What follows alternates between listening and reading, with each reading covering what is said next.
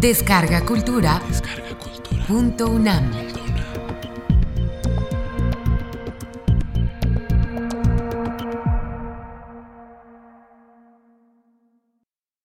Mito y oralidad en la tradición mesoamericana.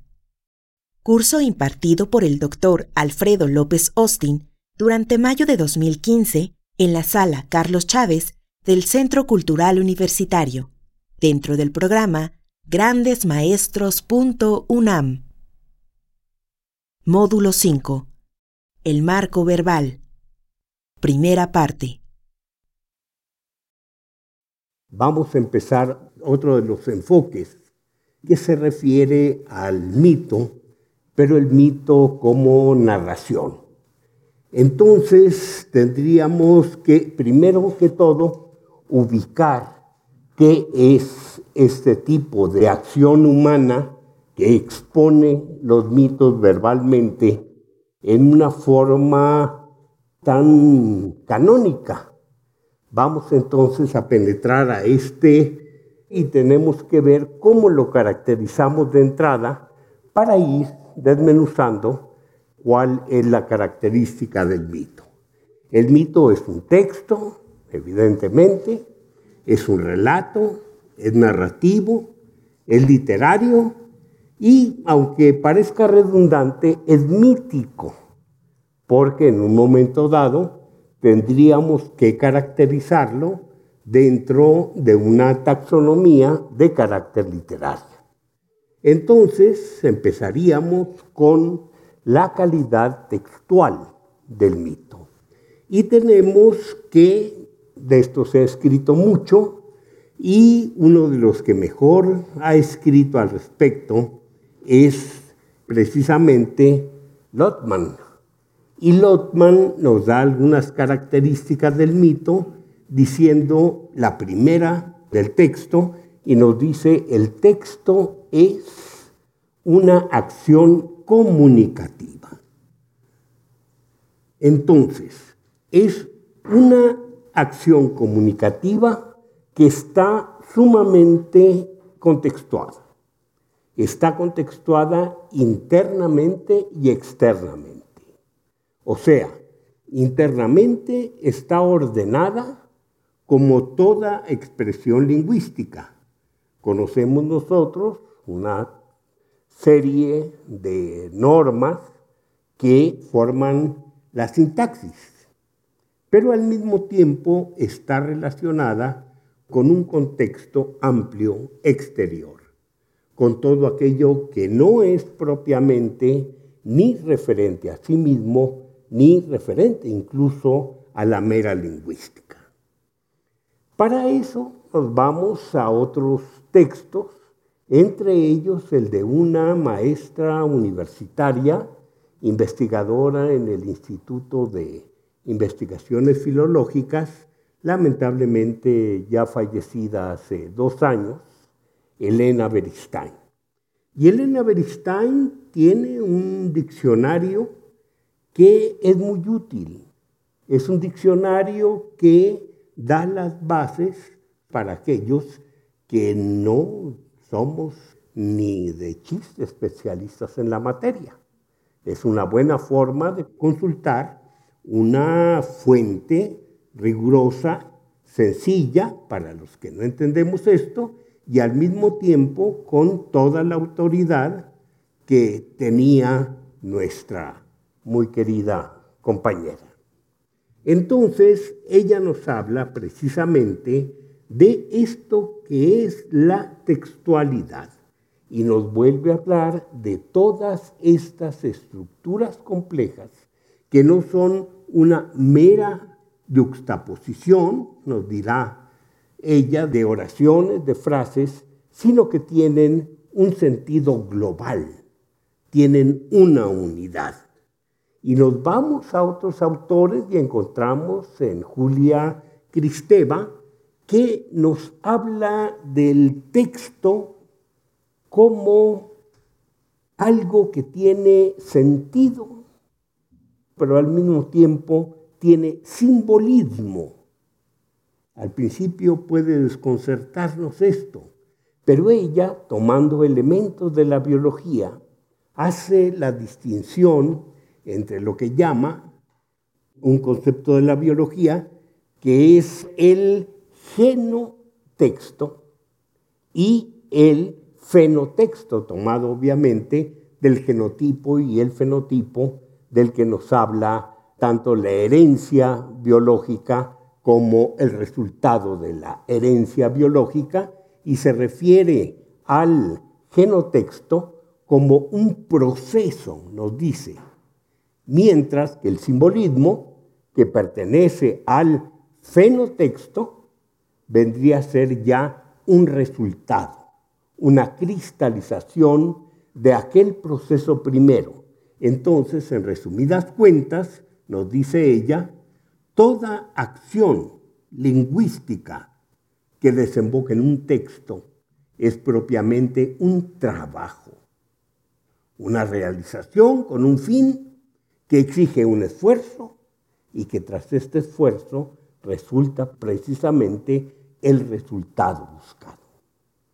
Y después, otro texto que es muy importante, publicado en siglo XXI, hace ya tiempo, es el de dos lingüistas también de mucho prestigio. Uno de ellos es Ducrot y el otro es Todorov. Todavía, cuando menos Todorov, muy, muy activo, y entonces nos hablan de el tamaño que puede tener un texto. Lo que importa es precisamente la posibilidad de expresión, de transmitir una idea, de comunicar, como dice precisamente Lotman. Es para comunicar, pero tiene que ser algo completo. Y esto completo puede ser del tamaño que sea. Vamos a suponer una novela, es un texto, pero en otros términos mucho más breves, un breve poema es un texto. Pero más allá, dicen, podemos llegar a textos que son una sola palabra. Y con esta sola palabra comunicamos lo que tenemos que decir en una forma que al mismo tiempo es independiente y al mismo tiempo es global, redonda, completa. Por ejemplo, si estamos aquí y se le ocurre a Mirna decir en voz alta la palabra fuego, todos entenderemos. Y no nada más entenderemos, aquel texto fue tan completo que nos hará correr. A veces una simple orden es todo un texto completo, como lo es la novela. Entonces, ¿qué es lo que necesitamos? Tener precisamente un sentido global e independiente.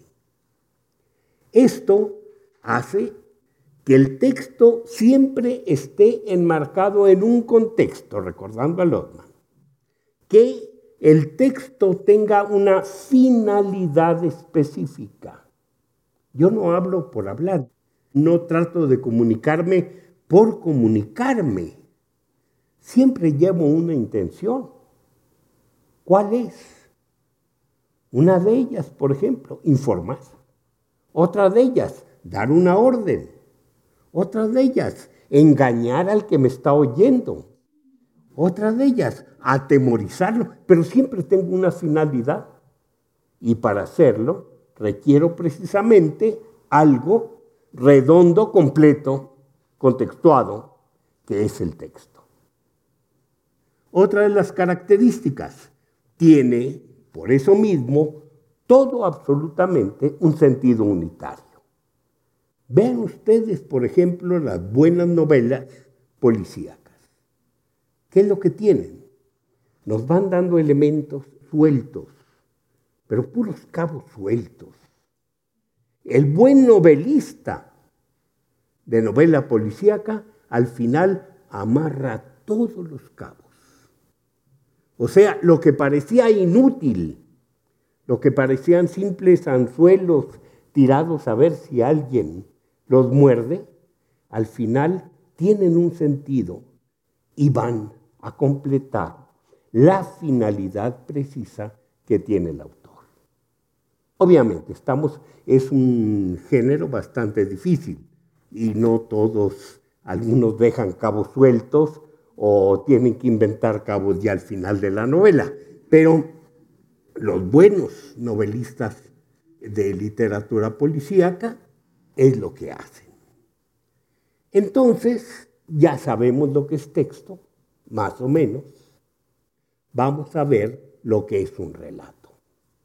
Y en el relato acudimos nuevamente a Elena. Y Elena nos dijo, la esencia del relato consiste en que da cuenta de una historia, narra o representa una historia, comunica sucesos. Esto es fundamental. Toda esta maraña de palabras tiene que comunicarnos sucesos, acciones.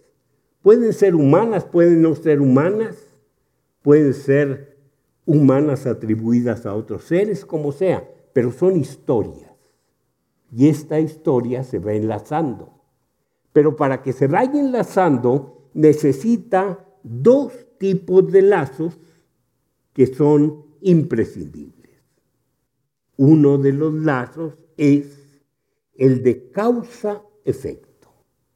O sea, algo se nos dice precisamente porque se va a enlazar con un resultado que total o parcialmente está provocando. Es una relación causal, lógica, pero al mismo tiempo hay una relación de carácter temporal. Hay una relación de distintos tiempos que están enlazados. Son el antes y el después. Y esto lo podemos ver incluso en aquellas películas que de repente nos narran hechos anteriores. O sea, se va al pasado para que nosotros podamos entender determinada parte. Si nosotros estamos frente a un texto maya, tendremos incluso unos glifos que nos están diciendo, corro para atrás. Y va uno y retrocede en el tiempo. Y narra el eh, texto algo que sucedió antes. Y luego dice, vamos para enfrente. Nos vuelve a poner en el mismo lugar o incluso se puede pasar hacia otra época distante. Y nos está dando las fechas para saber cómo podemos manejar precisamente ese antes y ese después. Entonces, vamos a ver tres casos que son un poco rebeldes.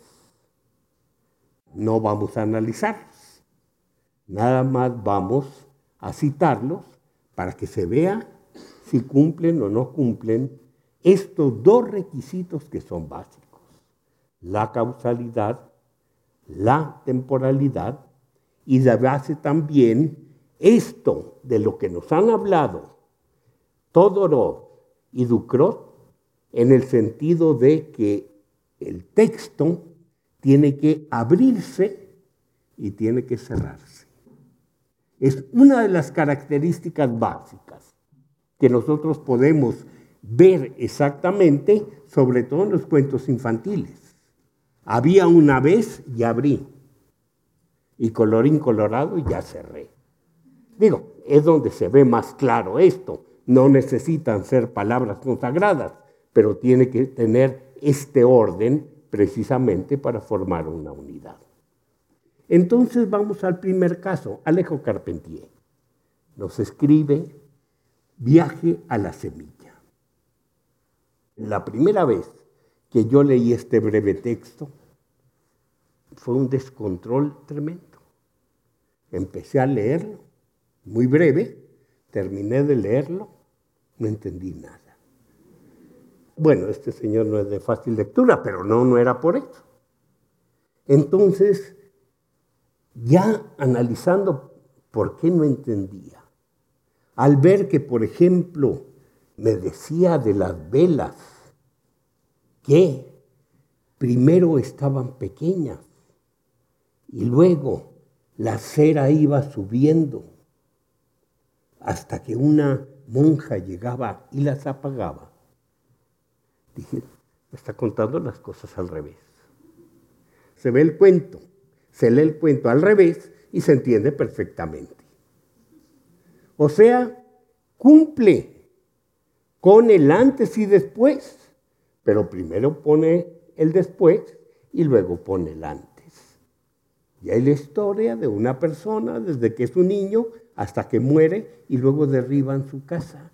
Ah, pues ya con esto ya pude leer varias veces aquel cuento y le entendí perfectamente. No violó la ley, simplemente se dio el lujo de jugar con los lectores, de poner las cosas invertidas. Vamos a otro caso, todos la conocen yo creo, es de estas películas la mejor de todas que usa el principio llamado de efecto mariposa. ¿Cuál es el efecto mariposa? Basta el vuelo de un insecto, si existe o no existe, para que todo un futuro cambie totalmente.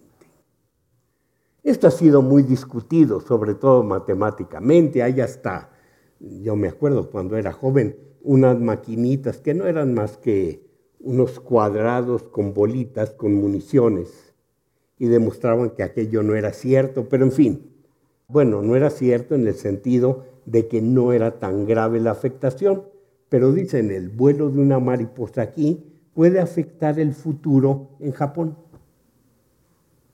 Tal vez. Y esta película, basada en eso, nos pone una acción, pero una acción que después de dar el resultado se repite. Y al repetirse, cualquier pequeño momento conduce por otro camino y resulta otra acción. Y luego da una tercera posibilidad, otro pequeñísimo cambio en el mismo momento inicial y la historia se nos va por otro lado. Recuerden ustedes, si es que vieron la película, cómo al ir corriendo Lola se tropieza con algo, ya sea una señora que lleva una carriola o unas monjas o lo que sea, un ciclista, y el resultado es que la vida de aquellas personas, según nos dicen, cambia totalmente por el insignificante cambio de este encuentro accidental de menos de un segundo. Y obviamente el argumento de la película nos muestra totalmente el cambio de resultado desde un resultado desgraciado y al final nos da un resultado ya hollywoodense que nos deja muy contentos.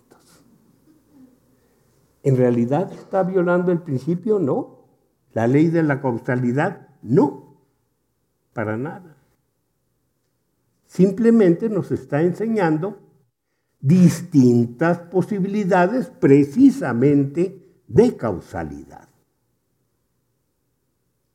Entonces es una narración bien hecha como narración. Y la tercera nos habla de la gran bonanza de las Antillas. ¿De qué se trata? Un señor, un tío, que les decía a todos los sobrinos, ya muy, muy viejo, que él había pertenecido a la flota de Drake, el corsario. Y entonces que un día entraron a las Antillas en el navío, un navío pequeño, un poco maltrecho ya, llevaban mucho tiempo de viaje, y entran lamentablemente en una bonanza. ¿Qué es esto? Pues el fenómeno que sufrían en el tiempo en que las embarcaciones eran propulsadas por el viento, embarcaciones de vela. Simplemente no soplaba el viento. Y al no soplar el viento, se quedaban estancados. ¿Cuánto? Unas horas, unos días, unos meses, o de plano se morían ahí porque nunca había soplado el viento para que salieran de aquella situación. Pero al mismo tiempo llega un navío español. Y entonces están frente a frente ingleses contra españoles, los españoles muy bien provistos de artillería, los ingleses no. Y el resultado es que pues nada más están contemplando porque nadie puede hacer nada, esperando a que termine aquella bonanza, unos tal vez para huir, otros para atacar. Y pasa el tiempo y el, el tío le sigue contando y le sigue contando. Y de repente dicen los niños, pero dinos tío, ¿qué es lo que pasó? Y este señor nos corta el cuento y empieza con otro. Simplemente, ahí parece que falta el cierre no nos dan nada. ¿Cuál es la conclusión de todo? Nada. La conclusión tiene que ver con el título. Caemos en una bonanza. Y nos dejan una bonanza y no nos explica nada. Bueno, entonces no son excepciones propiamente, pero nos hacen pensar muy claramente qué es lo que debemos considerar en cada caso. Es texto, es relato, pero es narrativo. Y esto de ser narrativo nos explica una división que también nos señala Elena. En un caso, corre Lola, corre, no es narrativo, aunque haya una verbalización, un guion que se dice comúnmente, aunque no es la palabra técnica correcta, aunque haya palabras en la película, lo que importa precisamente es la acción, es la dramatización. Entonces no estamos hablando de una narración, estamos hablando simplemente de una obra dramática. Narración es aquella que tiene un predominio oral. Y obviamente al tener un predominio oral, tiene una normatividad bastante diferente que la que tiene una dramatización. Entonces, seguimos nosotros distinguiendo, por un lado, córrelo a la corre, y por otro lado, estas dos narraciones, la de Carpentier, la de Calvino, y todas las demás, entre ellas las de los mitos. Con esto entendemos, los mitos son predominantemente verbales, son palabras. Pero aquí tenemos que agregar una cantidad enorme de expresiones o contextos que no son precisamente verbales. El mitopoeta está muchas veces utilizando el clima, está utilizando la noche, está utilizando la situación política particular que hay en, la comunidad, está utilizando muchas cosas y esto va entretejiendo su narración. De repente queda callado y aquel silencio, que no es verbal, también es parte del relato. ¿Por qué? Porque tiene sus toques de dramatización, tiene acciones. Yo me acuerdo una vez que estábamos oyendo un mito y el mito poeta, Huichol en este caso, nos dice, es, todavía no había luz en el mundo. Todo estaba precisamente como está en este momento. Bueno, en ese momento, por afuera, era de noche, que hay una tormenta tremenda. No tienen ustedes idea de lo que es que metan la tormenta en la narración y estar al mismo tiempo que oye uno al mito poeta, sintiéndose dentro del mito por todo este ambiente que rodea. Es una emoción muy, muy grande. ¿Por qué lo hizo? Porque tuvo suerte de que en el momento en que estaba contando el mito había esa tormenta.